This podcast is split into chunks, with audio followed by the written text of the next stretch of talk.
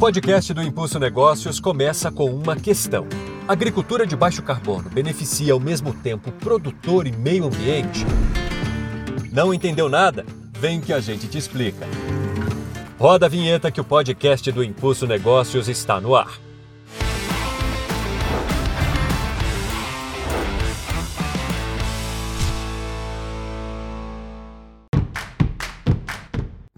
O conceito de sustentabilidade é muito amplo. Mas quando aplicado ao agro, podemos começar por técnicas que promovem a preservação do meio ambiente, não comprometendo a rentabilidade do negócio. Manter altos índices de produtividade de forma cada vez mais sustentável é um desafio e tanto, como explica o pesquisador da Embrapa, Cristiano Alberto de Andrade.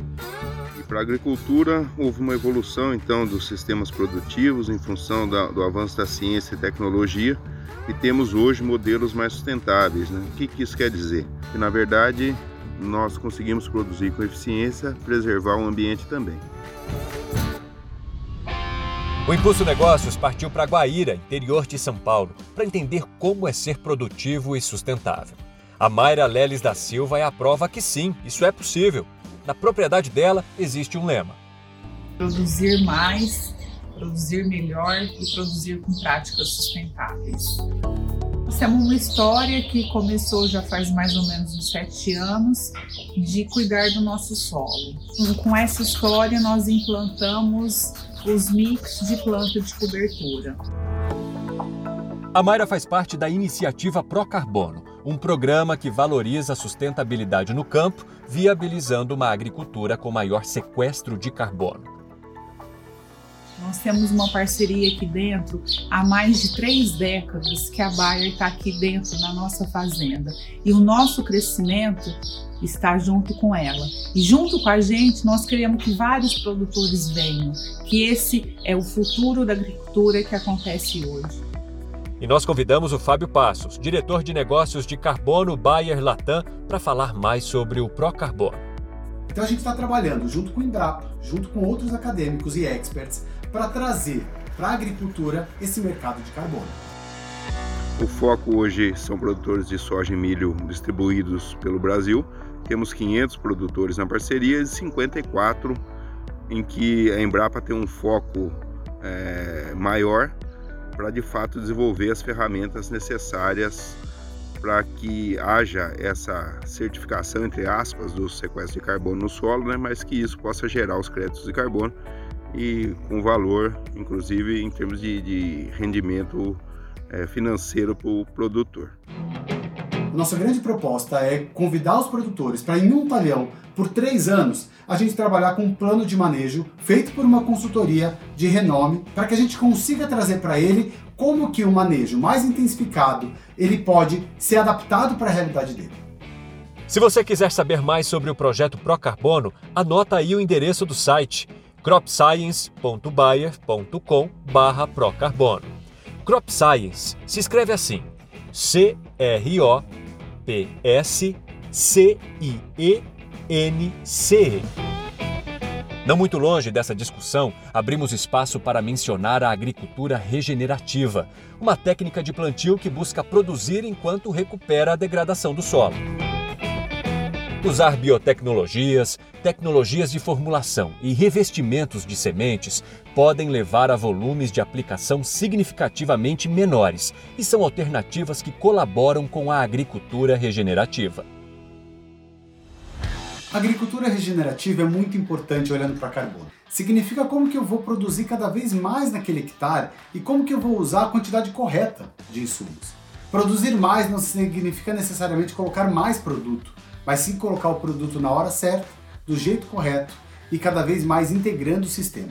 Então significa trazer para o produtor essa informação de, por exemplo, vou colocar mais de biodiversidade, vou colocar outro perfil de planta, vou fazer um outro consórcio, em prol de trazer mais biodiversidade, mais carbono em solo e ao mesmo tempo como esse perfil de solo vai se regenerando, garantindo as suas melhores qualidades e garantindo que ele seja o nosso grande ativo da fazenda.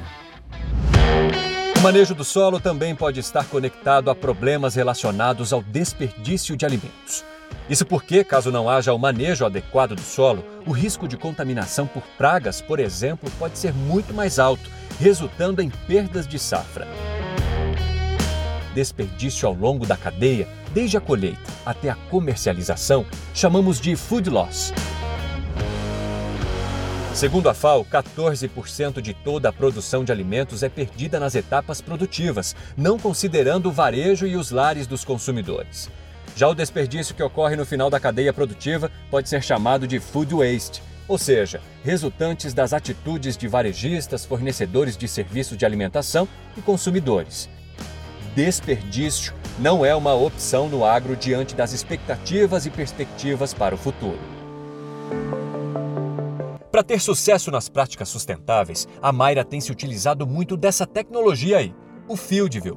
A gente monitora o nosso plantio, a velocidade, data, a gente tem todas essas informações dentro do FieldView. A gente interpola dados, verifica a fertilidade do solo, onde são os talhões que a gente precisa dar maior atenção. Eu consigo ir através da ferramenta do FieldView no ponto exato aonde que está aparecendo um nível menor de produtividade.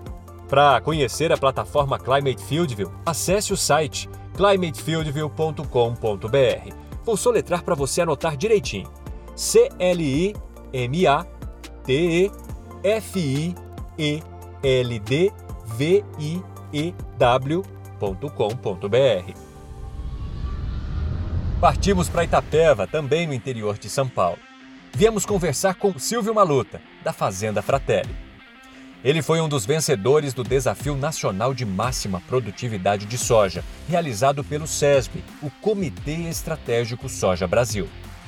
Nós somos campeão do SESB Safra 2021 com uma produtividade de 121,29 sacas por hectare, com a cultivar Monsói 5917 e Pro. É claro que ajudou nós também, porque essa tecnologia Pro ajuda muito o agricultor hoje. Né? E o Silvio abre o jogo quando perguntado sobre a estratégia que o levou ao primeiro lugar na categoria Sudeste.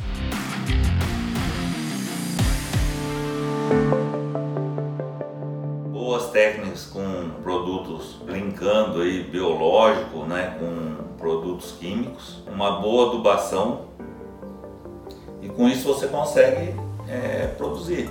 Claro que o clima também é um fator importante, né, que tem que ter luminosidade para a planta se desenvolver. Com isso você consegue altas produtividade. A sustentabilidade veio para ficar. Quando a gente olha para o futuro, a perspectiva é muito grande.